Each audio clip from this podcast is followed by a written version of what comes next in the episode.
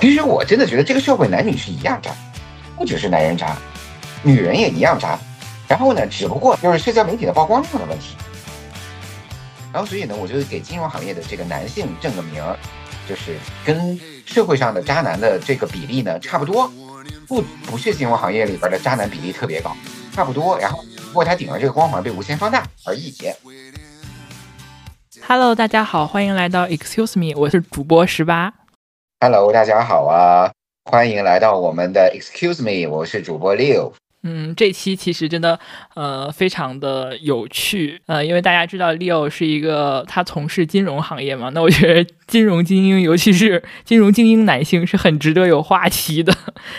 大家传说中的这个装逼王们是吗？是，哎，我不知道你最近有没有看一个热播剧，我相信很多听众。伙伴们可能看了，就是那个《装腔启示录》，然后这部剧我就是典型的，因为他那个男主就是金融行业的那种精英嘛，然后这部剧就是弹幕比那个剧有趣多了，那弹幕就是各种吐槽做金融的男性的，哈哈。六，你从自己作为一个金融的从业者，有没有 这方面想跟大家分享一下的内容？哎，你有没有同事就是这样的呀？首先呢，这部剧我没有看过，就是《装腔启示录》。你想啊，装腔那肯定就是装逼嘛，对吧？那个装腔和装逼，我认为它俩是同义词。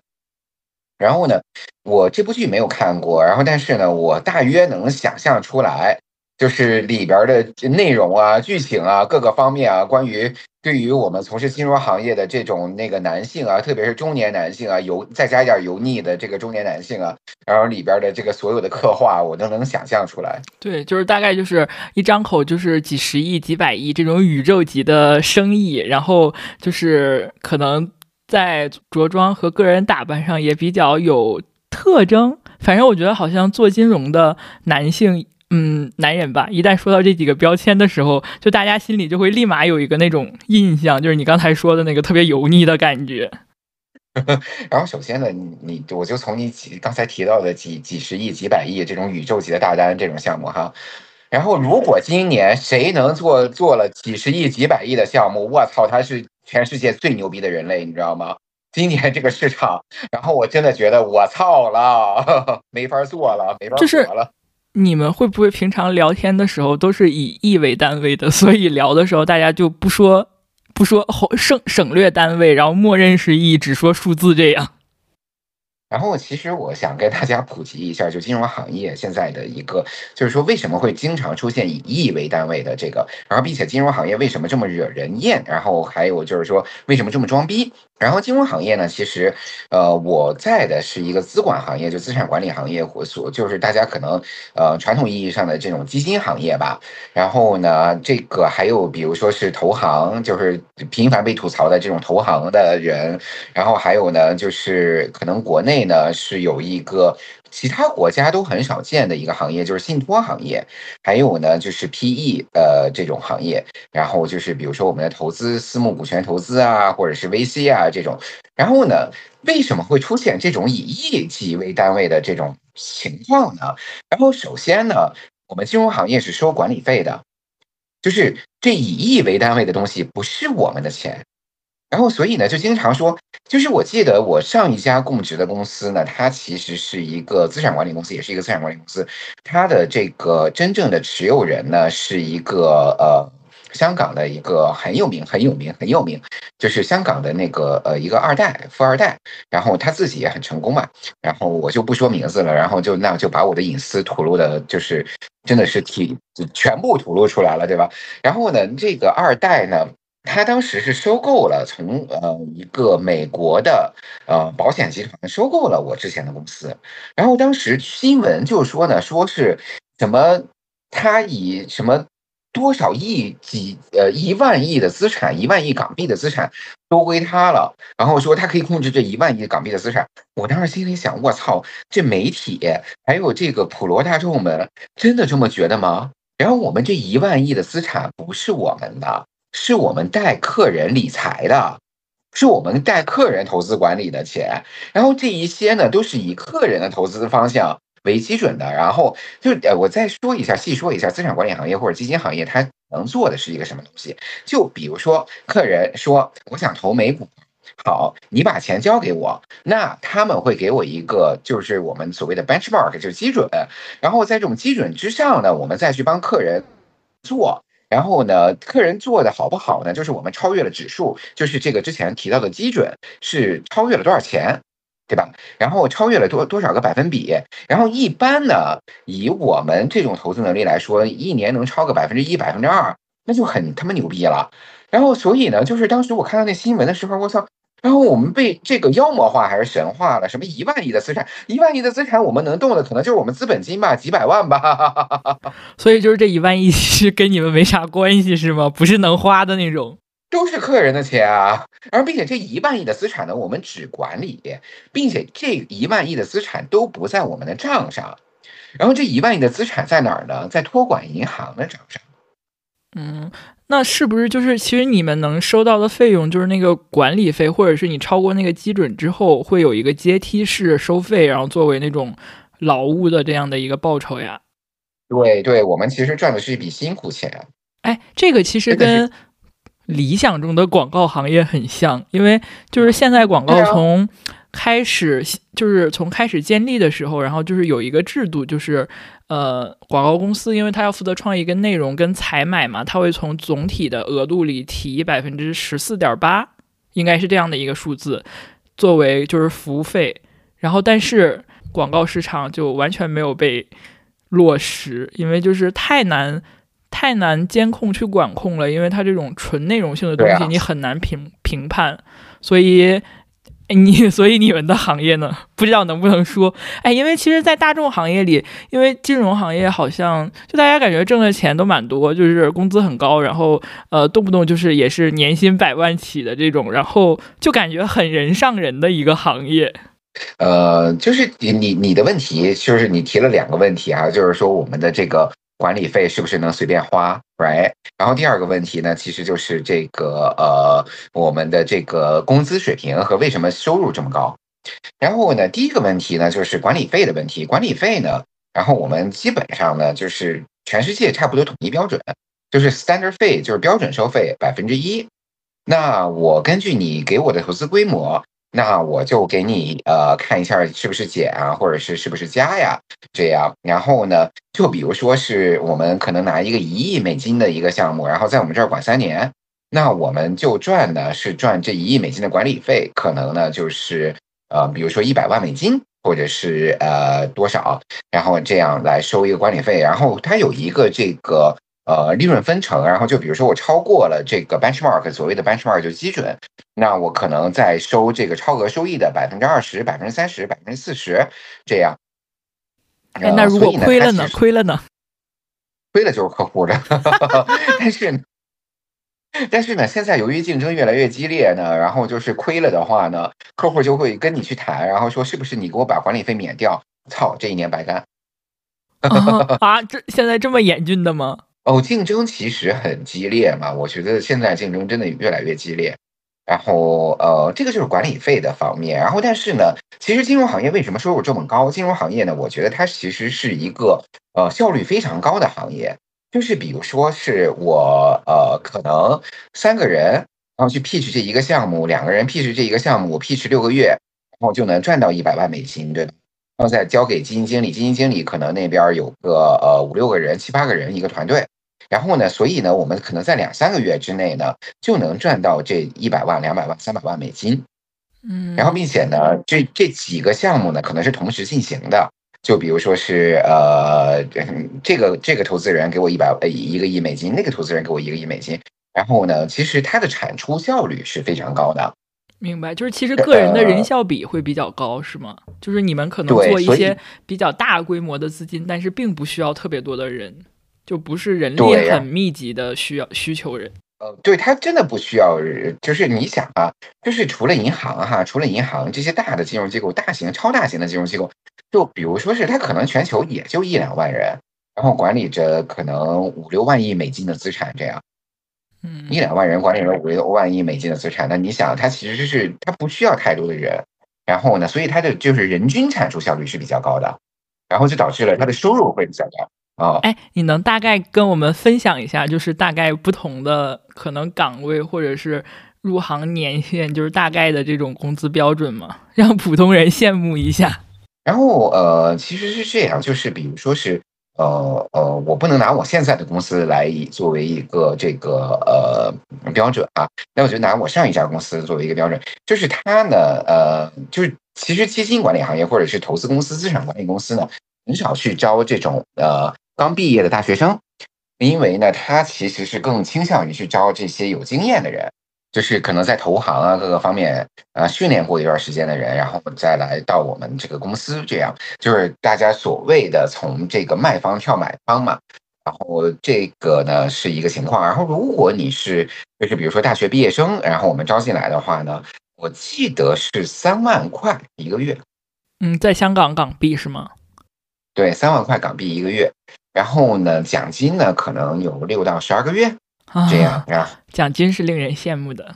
对，然后呃是这样的一个情况，但是呢，再往上走的话，就比如说是我们可能就是它其实级别分类呢，我觉得投行跟资产管理公司差不多。就比如说第一进来你就是分析师、分析员 （analyst level），然后再往上呢就是经理 level，就 associate level，再往上呢就是 VP level，然后再往上呢就是 director level，然后再往上呢就是 managing director。然后呢，如果到 VP 的话，我觉得可能一百万到一百五十万港币的这样的一个薪酬水平吧，base 哈，奖金那就如果奖金年薪好，真的没数，因为 VP 的奖金可能就跟你的业绩有点挂钩了。好羡慕没数的年终奖。对，然后如果是到这个 director 或者是 managing director，就是所谓的呃呃这个呃叫什么 director 叫什么主管吗？还是叫什么？嗯，主管。呃，然后。呃，或者是这个 managing director 就董事总经理来我的话，那就是看真没说。然后呢，我知道有行业有一个资产管理公司，然后做固收特别牛逼的。据说董事总经理一年的钱是上海一套房，现现在价格的上海一套房。嗯，那是不是就可能到 MD 那个级别，它主要是靠年终奖或者是分红那种绩效来，就是它基本工资占比可能就不太高了。呃，其实一半儿一半儿吧，我觉得可能对于他们来说。然后呢，因为 managing director 上面还有就是呃，我之前公司叫 senior managing director，然后可能市场上有很多人叫 partner 合伙人，然后那个就真的就没数了，就按照公司的业绩分成了。哎，那我挺好奇，你最多的年终奖拿了多少个月呀？呃，就是市场好的时候，就真的赚钱的时候，三四十个月应该有。天呀，果然还是令人羡慕的行业。因为你要是拿三十个月，就已经相当于你一年顶其他行业三四年了。这事情呢是这样，它其实是一个劳动力非常密集的行业。就是我记得有一段时间，我可能一个月吧，然后就是从那九点钟到呃凌晨一点钟这样，就是连轴干了一个月，没有周六周日，然后就这样来干呃。活做事儿，然后呢，并且呢，金融行业其实我觉得金融行业是一个，就是它特别吸引人才，就它以这种呃高强度的劳动力和高高额的收益来吸引这一些人。就是，但是其实我们算真的不算赚的多的，就是我们这个资产管理行业的话，在这个行业里边可能属于一个中等。然后呢，你如果是赚的高的话，就比如说对冲基金啊。或者是这些这个呃那个 trading flow 的，就是所谓的交易交易室里边的那些人，然后那些做比如说结构化产品啊，或者做衍生产品的那些人，那他是就真的赚出来是没数的，嗯，就是没有上限是吗？那真没上限，他可能一单就赚几一亿两亿美金。那他们这种就是会有风险吗？就是比如说，那可能有赚也有亏。那亏的话是需要承担什么代价吗？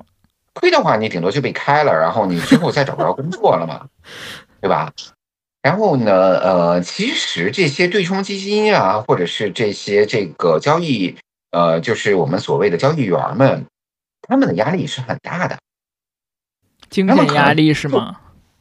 精神压力，然后他们做一个交易的判断，可能就真的是，我觉得交易员对冲基金那个说，就是呃，比如说交易员，他们可能做一个交易的判断，给他们的时间也就是一分半、两分钟，对呀。嗯，那那这种我感觉精神压力真的是挺大的。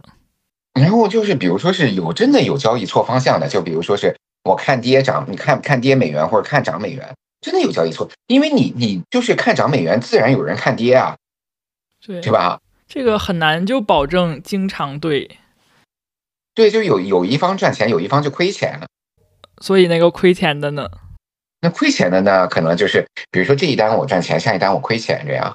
嗯，然后呃，其实总总结起来的话呢，就是呃，我觉得这个交易员和对冲基金可能就是在金融行业的最顶端。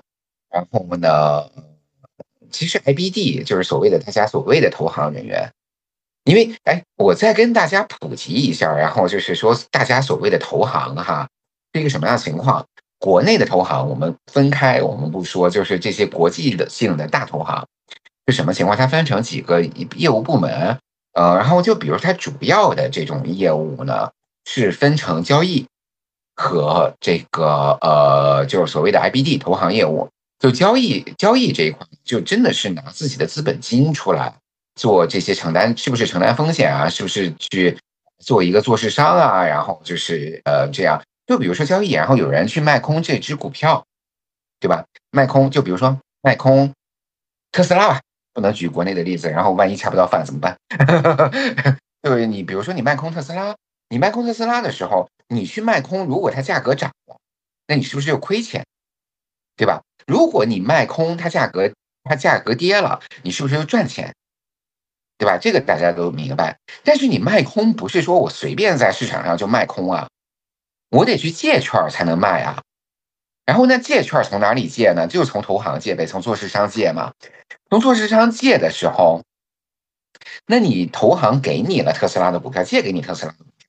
那投行如果这特斯拉股票跌了的话，投行是手里是拿着这部分股票，那就是亏钱的。然后所以呢，其实这个事情呢，就是银行愿不愿意拿资本金出来，这个所谓的就是交易部门。然后还有一些呢，就比如说是做一些衍生产品，然后就比如说是做一些 CDS 啊，做一些这个呃呃这个这个这个 option 啊、期权啊，呃这种这种产品的。然后这个就是交易交易部门。然后另外一个部门呢，就是 IBD，IBD 那是真的赚辛苦钱，那就是天天看你报表，然后给你卖股票，然后你要上市，给你卖股票，给你找投资人，然后给你找这个监管机构给你申请，那真的是辛苦钱。嗯，就是其实就是一个纯服务费的这种感觉喽。对，然后但是呢，其实 IBD 好就好在它为什么 IBD 的工资也很高，因为它人少，它确实是人少。可能一个呃，就比如说举一个美资大行，呃，所谓的就是摩根系的美资大行，然后 cover 一个中国行业的这种，就比如说 cover 一个金融行业的人，可能也就四五个人、五六个人，他就能做这个农业银行、工商银行的上市。哎，那其实他应该就是对专业能力要求还是比较高的，所以就是其实是有不不不可替代性的那种技能感的。也没有，就是他其实是这个人，呃，他会去面试的时候，特别是 IB 呃，就是交易交易室这些人，那我们不说，那真的是专业能力太太太强了，个个都是金融小天才，然后那个数学小天才，就真的是那个数在他脑子里边就真的是能连起来的那种。记忆力超群，就叽里不噜转所有的这些数据。对，然后呢，就比如说是像 IPD 这种人呢，他其实考察的是你的抗压能力，你是不是能顶得住压力。然后第二个呢，是你的沟通能力，然后你是不是能跟客户把这些所有的事情讲明白。第三个呢，其实就是他的这个你长得怎么样，然后你客户看了你是不是喜心，呃，就是身心愉悦。然后呢，再就是你的这个工作的能力怎么样？然后就是你是不是 focus on details？然后呢，注意细节。然后呢，还有就是反正反正就是这些这些这些能力吧。其实 IBD 的这帮人呢，我觉得是比较接近于普通人的投行人士，trading 那就是神仙。哎，那你觉得为啥？就是可能不管社交媒体还是说整个大众，感觉就反正可能我作为一个普通人，就感觉好像。嗯，就像你说的，好像金融行业装逼的人特别多呢。那就装逼嘛。然后其实真正在这个呃，就是比如说是国际大投行里面，或者是国际大公司资产管理公司里面，这些人呢，其实他们是非常的呃低调的。就比如说，你觉得我平常有很低调吗？就西装革履的吗？也没有，也没有。那可能因为我不是你的客户吧。就是我觉得我可能最讨厌的就是穿一套西装，这样。然后，但是呢，见客户的时候你得穿西装嘛。但是基本上见完客户，我就恨不能把那一层皮给。然后呢，嗯，这个是呃，就是呢，我觉得金融行业呢可能会分成这种，呃，就是金融行业和亚金融行业嘛。呃，我觉得装逼的人呢，一般呢不会在这个金核心的这些岗位上面。就所以就是其实可能大家看到的那些。金融精英其实都不是真的精英，是吗？呃，其实穿的比较好的，我觉得穿的比较好的啊，有几几种人。然后呢，就比如说你在投行，那我经经常投行人士是穿一个什么？就是我们上班必须得穿个衬衫，不能穿个这个没有领的这个这个这个这个 T 恤的就去上班，那不行，也不能穿短裤。然后呢，就穿个衬衫，然后我下边可能穿个西裤。然后但是办公室里边有时候冷啊，对吧？空调开的很足的嘛。然后呢，我就套个这个马甲儿，就是所以这个就是典型的金融行业里面穿着，是的，是的，典型非常典型的金融行业里边穿着。然后呢，呃，大家可能连皮鞋都不会穿，然后就穿双运动鞋就去上班去了。嗯，很穿的比较好的有几类，一个就是私行，私行里的人是穿的比较装逼的，就私人银行这些人，因为你毕竟要见这些客户嘛。然后，特别是个人客户的话，那他还是就是希望在客人面面前表现出来他比较装逼的一面嘛。我觉得私人银行、私私人银行家呢，可能是比较装逼的这种。然后呢，其他的我觉得就真的没有说穿的有特别那种夸张的那种。但是我跟你讲一个故事哈，要讲一个故事，然后就装逼的这个事情哈。几年前发生的，我其实当时还发了在微信里边发了一个朋友圈，我觉得特别不应该的一个故事。然后呢，是某家，因为我大家可能了解到我工作在香港，我那天呢早上是在健身房里边健身，就上班前我去健身房健身，在健完身洗完澡出来，在这个更衣室的时候呢，是中资某一家中资的，就是所谓的三中一华里面的某一个的一个。比较年轻的，那你一看，或者是分析师，或者是 associate，然后或者是经理这样的一个人呢，他在打电话讨论一只股票的估值，那我觉得是不是上市的这种股票？因为那你明显的听出来了嘛，名字各个方面都听都能听得到，在更衣室里面没有戴耳机的工作的 speaker 在那聊这件事情。然后我当时就觉得特别不应该这件事情，因为这个事情是一个绝对保密的一一通电话，你都不应该在健身房里边打，对吧？然后呢，他就把这个东西放出来了。放出来以后呢，其实呢，我觉得他的当时的 intention 是什么？就是他当时的呃意愿是什么？我觉得在装逼，嗯，我真的觉得在装。然后呢，这个我当时就觉得我操。这个事情如果被证监会抓到，那你死定了。就是泄露机密信息嘛？其实不是，就是你对客户不负责呀。对，是的。如果我是个买方的基金经理的话，你在我做 IPO 的时候上来找我的时候，我已经知道你定价是多少了。对，因为他也不知道公开场合不知道谁会听到。哎，我有个跟你这个还蛮像的。经历也是，就是让我觉得 挺挺挺好玩的。就是有一次在陆家嘴那边咖啡厅喝咖啡的时候，就是星巴克就很就是很正常的喝咖啡，然后旁边就是应该是两三个，我不知道他到底是在你们那个行业里属于什么细分，然后也是就有一个男性，就应该是四十多了那种年，但比你显得老很多的那种，就是正常的四十多岁的男的，就是。本来就很正常的讲电话，然后突然拔高音量说：“这不才十几亿吗？” 然后我当时就觉得啊，就是其实，就是。嗯，可能正常人来说其实是比较无感的，因为他可能会想，就是说别人听到他这个数字会觉得比较夸张，或者说是觉得他的行业，呃，或者他自己能力特别的好，然后他才会就在在，但是在旁观者看来，因为我就坐在他旁边那桌，我就觉得真的很夸张，然后这种夸张就会让人觉得很挺油腻的，就是。但是其实是我们在。呃，就比如说我们的员工新进的员工进来做 training 的时候，我们会做这种 security training，就是所谓的呃信息安全 training，就是你在公开场合打电话是不要说数字，然后不要说什么的。然后呢，就是在公开场合打电话，我们也绝对不会吐露，呃，我们所谓的客户的任何的信息。然后就比如说我们所谓的客户的这种信息呢，就更多的是以一个代号来代称的。嗯，然后呢，这个是我们就是新进员工必须要做的一些 training 啊。所以在外面就是说几十亿、几百亿的，可能都不是做金融的，是吗？有可能是，我也不知道信托的，因为信托行业其实挺混乱的。嗯，他们也真的能给你卖出去，关键是就是他几百亿、几十亿，他也真能，他真有，他真的能给你投出去，也卖出去，真有。嗯，所以，哎，所以就感觉就是我感觉好像就金融行业可能在像我们普通人的世界中，就其实还是有点光环的。然后可能你作为这个行业从业者，会不会也觉得就是其实是有行业骄傲感或者自豪感的那种感觉？然后我觉得金融行业呢是这样，就是对于我自己来说的话呢，就是那天我跟我前老板聊天，然后也说，就他给了你一个特别光鲜，就金融行业他付你这么多钱，让你的生活特别光鲜哈，也是有一个原因的。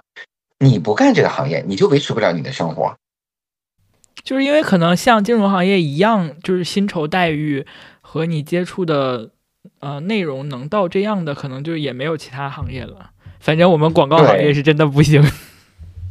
对，然后就是比如说他让你出差做一些公务舱啊，然后呃这个住一些很好的酒店啊，然后就比如说五星级酒店啊，呃这种的话，那那你其实这种生活呃方式你适应了以后，你很难再去离开了嘛，就是真的是呃由奢入俭难嘛，对吧？然后呢，他其实就是用这种很光鲜的东西，然后去留人。去，反正我离开这个行业，就比如说 corporate，然后我说公司去公司，很多人去公司嘛，其实，在投行里面做的不呃，就是比如说做一段时间，然后就去公司做个 CFO 啊，或者做什么，可能就是你去到一个公司，呃，做 CFO，做这个首席，呃，首席 CFO 叫什么？首席财务官吧，首席财务官，然后呢，那个的收入跟这个做投行的呃 VP 差不多。呃，上市公司哈，上市公司的这样的收入差不多，然后如果有股份的话，那就另说。但是呢，他的这种待遇就绝对没有投行那么好。嗯，所以就投行其实能提供给员工非常好的薪酬待，就是福利吧，算是。像我觉得确实就是出，就让你特别光鲜。嗯，就是你这种出差五星级，然后可以报公务舱的，据我所知，就是国内特别头部的科技企业。都是要比较高的级别才能才能做到。呃，对，真的是。然后就是，但是还有金融行业里边接触的人呢，也比较顶高端。然后呢，就是你周围的圈子也比较高端，然后就你很容易接触到一些企业的 CFO 啊，或者 CEO 啊什么的。就比如说我，我有一个朋友，呃，之前是某家美资投行的，就是当时呢说是那个呃美团。美团上市的时候，上市的那个是他们做的，然后他又带着那个星，嗯，去全世界路演，然后他最后跟王兴成了一个很好的朋友。对，他其实也才是一个 AVP 啊，还是 VP 啊，我不知道，就是助理副总裁还是一个副总裁。所以他他就是能给大家机会去接触到很多比较，嗯，就是真真的比较，就这个人脉圈的质量会很高。对，然后就是这帮人呢，就是人脉圈的质量啊，然后周围的人啊，还有生活 style 啊，就比较光鲜吧。That's all，也赚的是辛苦钱，真的是辛苦钱啊。那这个行业的辛苦钱还是比别的行业的辛苦钱多很多的。我跟你说，广告行业才真的是赚的辛苦钱。哎，不过我想问，对金融行业有人能贪污七个亿吗？呃，有啊。有啊，真的有。然后，因为金融行业过手的钱的这个金额，就是它绝对金额是大的嘛。然后，所以呢，就是你比如说过手，呃，少呃呃，就是能贪一点的话呢，或者是做个老鼠仓啊，或者是做个呃这种内幕交易啊什么的，赚的这笔钱呢，应该也不少，也不少。说实话，其实，嗯，金融行业的贪污的这种现象，或者是做老鼠仓的这种现象呢。其实是比较少见，是为什么呢？因为大家都知道你这个是一个高风险的行业，所以监管监管的是非常严格的。你的这个就是我们所谓的这种信息的保留啊，或者就它叫什么那个呃，就是叫数据的这种保保留啊。就比如说我们在这个呃做交易的时候，然后呢，就呃在中国证监会的要求下呢，我们的每一个交易交易员的这个头上是有一个摄像头的，是拍着你的脸，呃，你的录音，还有你的电脑屏幕的。哎，所以就是因为它可能，呃，因为金融行业就是离钱特别近，所以它相对监管已经比较完备了，然后可能能钻的漏洞跟就是这种空白就比较少，对吧？对，然后反正呢，就是我觉得我在一个就是比如说是一些比较 professional 的 firm 做的话，就比较职业的 firm 做的话就很少。然后可能会出现在哪一些呃这个呃呃呃公司里面呢？就比如说是些私募基金，所谓的就是这种私募基金，国内做的比较大的几个私募基金。然后呢，还有一些呢，就是比如说是呃一些这个理财理财机构的会有这样的情况，就是比如说是做老鼠仓啊，或者是呃就是贪一些钱啊，利用客户的钱呃怎么去这个给自己赚钱啊，都有可能。但是基本上，客户的钱呢，在一些受监管的机构里面是安全的。就是呃，我向听众们、向我们的听众们呼吁，不要把钱放给所谓的理财机构或者是这些不受监管的呃机构里面，就是一定要把钱放在受监管的这个机构里面。就比如说是公募基金，比如说是银行理财，然后这些呢，这些其实是很安全的，它亏。做的不好，给你亏钱那是另外一码事儿，但是不会钱没了，嗯，就可能不会骗你，对，因为这个是非常非常呃，就是非常非常监管非常非常严谨的一项。OK，哎，我我还有个特别八卦的问题想问，你知道是什么吗？嗯，哎，金融行业里就是男女关系会不会特别混乱，或者说就是嗯，就没什么好男人的这种？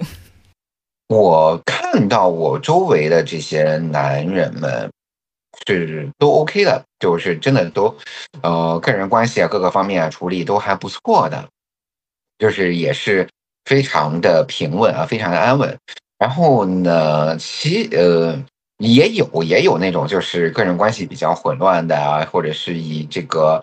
包养美女们的，然后这种人呢也有，我周围也有包养美美女们。嗯，然后呢，这个在哪个行业都有的，我觉得这个这个真的就是哪个行业都有。呃，在金融行业因为会面对的诱惑会比其他行业更多一点吧？比如说。我觉得广告行业面临的诱惑才多，然后我们金融行业，金融行业那那个女的都干的像那个就是真的衰老的不行，然后这是不是有点那个 有点歧视？然后就是真的就是呃，因为大家都在干活嘛，所以就是整体的这个呃状态什么的都不如其他行业的状态好吧？我觉得，因为可能就是嗯，就我们这些嗯，就是。可能就是平常接触金也不在这个行业从业，然后接触的人也比较少的，就感觉好像金融行业因为它的诱惑比较多，然后就是好像大家都比较倾向于乱搞吧。呃，有有，不能说没有。然后呢，呃，我觉得金融行业里面呢，呃，男女一样渣，男女一样渣，不只是男的渣，女的也有。嗯。女的好像看到的故事少一点，因为就是你，哎，男的看到的故事多，这个这个我才再再回说了，大家不要说我歧视哈。然后男的很少在在这个就是在这个网络上面说说我女朋友怎么样怎么样怎么样跟谁睡跟怎么样，然后去跟谁睡啊怎么样，然后觉得自己的面子问题。但女的经常就在网络上就就就社交媒体上就发出来，然后说我老公我男朋友怎么怎么样多么渣多跟谁睡，然后呢？就是这个其实是不是歧视哈？我就指明这个现象，就男生很少在社交媒体上发这件事情，真的，所以就导致他的曝光量不够。然后男女一样渣，真的一样渣。哎，所以其实我本来特别想跟你聊聊你的这个行业，就是因为，嗯，我不知道是就是 是不是搜索的问题。然后我有一段时间就频繁在小红书上搜到那个吐槽金融男。呃关系比较混乱的这种帖子吧，这种八卦，推荐你去搜索一下，因为有的故事真的好精彩。我有看到，就是比如说是这个重灾区，就是所谓的中金嘛，对吧？然后中金这种，然后那其实那个，我觉得中金的人呢，整体来说呢是呃比较装逼的，因为他名字很好，中金这个名字很好，就是之前做这这些中资企业海外上市的时候，真的是做的，就是基本上大单他都在里边。然后呢，呃，名字很好，然后它也是中国第一个按照这种国际化的标准来做出做出来的投行，所以呢，它的薪酬体系各个方面都做得不错。呃，但是里边呢，其实中金有很多人呢，中金它的那个员工数量是很很很很大的。然后呢，就是可能在 GP Morgan 需要十个人的组，十个人呃的组，然后在中金可能是有三十个人到六十个人这样的一个规模。所以他的人员的这个呃是很多的，那你人员多了，就是五花八门，什么样的人都有嘛。所以呢，就会频频被爆出来这种这种事情。这个在哪个行业里边都有，只不过它顶着一个中心的这个呃光环，然后被无限放大化了。你你想啊，企业里边没有吗？广告行业里边没有吗？广告行业也挺多的。哎，广告行业。广告行业，我蛮认同你说的那句话，就是特别明显的男女一样渣。其实我真的觉得这个社会男女是一样渣，不只是男人渣，女人也一样渣。然后呢，只不过男人就是社交媒体的曝光量的问题。但是我我觉得男人会更没底线一点，女人比较会囿于家庭的责任感，所以就是如果是程度的话，可能会稍弱一点。就尤其是可能我。可能是我，我觉得我我我真的觉得金融行业里面的男女一样渣。然后呢，这个故事呢，反正呃，我说出来呢，我们评估一下，不合适就剪掉，然后合适呢就留在这里。然后呃，其实是我记得几年前我在北京有一个饭局，然后是某一个券商的呃这种营业部的 sales，然后营业部的销售，美女一呃就是三四个美女。就是来吃饭，然后呢，就有一个营业部的这个女销售呢，就坐在我旁边儿然后呢，坐在我旁边坐下了以后呢，就说说呃什么什么总啊，你等我一下，我去洗手间把丝袜脱了。我当时就觉得这个事情是不对的，就是真的是不对的。呃，这个是我觉得我们是不是要剪掉？嗯嗯嗯，没事儿，后面再看嘛。呃，这个事情呢，其实是呃非常非常不对的一件事情。然后，因为你这种做法呢，不仅是毁坏了你自己，还毁坏了整个行业，还毁坏了作为一个女性在这个社会上的这种所有的 image。然后，我觉得就是所有的渣的事情哈，所有渣的事情，一个巴掌拍不响，谁也别说谁渣。然后，所以呢，我就给金融行业的这个男性正个名儿。就是跟社会上的渣男的这个比例呢差不多，不不是金融行业里边的渣男比例特别高，差不多。然后不过他顶着这个光环被无限放大而已。所以可能就是在社交媒体上，可能这样深究下去的话，就是每个行业可能渣男都挺多的。对啊，然后就比如说，你想啊，这个几个行业，你看曝光量比较高的，我就说这个渣男的问题曝光量比较高的这几个大的科技。B B A T，对吧？曝光量很高，对，金融企业曝光量很高，是为什么？因为大家在就是盯着你这几个公司在看呢，盯着你这行业看呢。你只有这种你才能爆出来嘛。你比如说，我是一个国家，呃，不是国家电网，然后就比如说是有一个很小企业的里边的一个员工，我扎，你 care 吗？你根本不 care。对，就没有那个抬头，可能就没有办法发酵。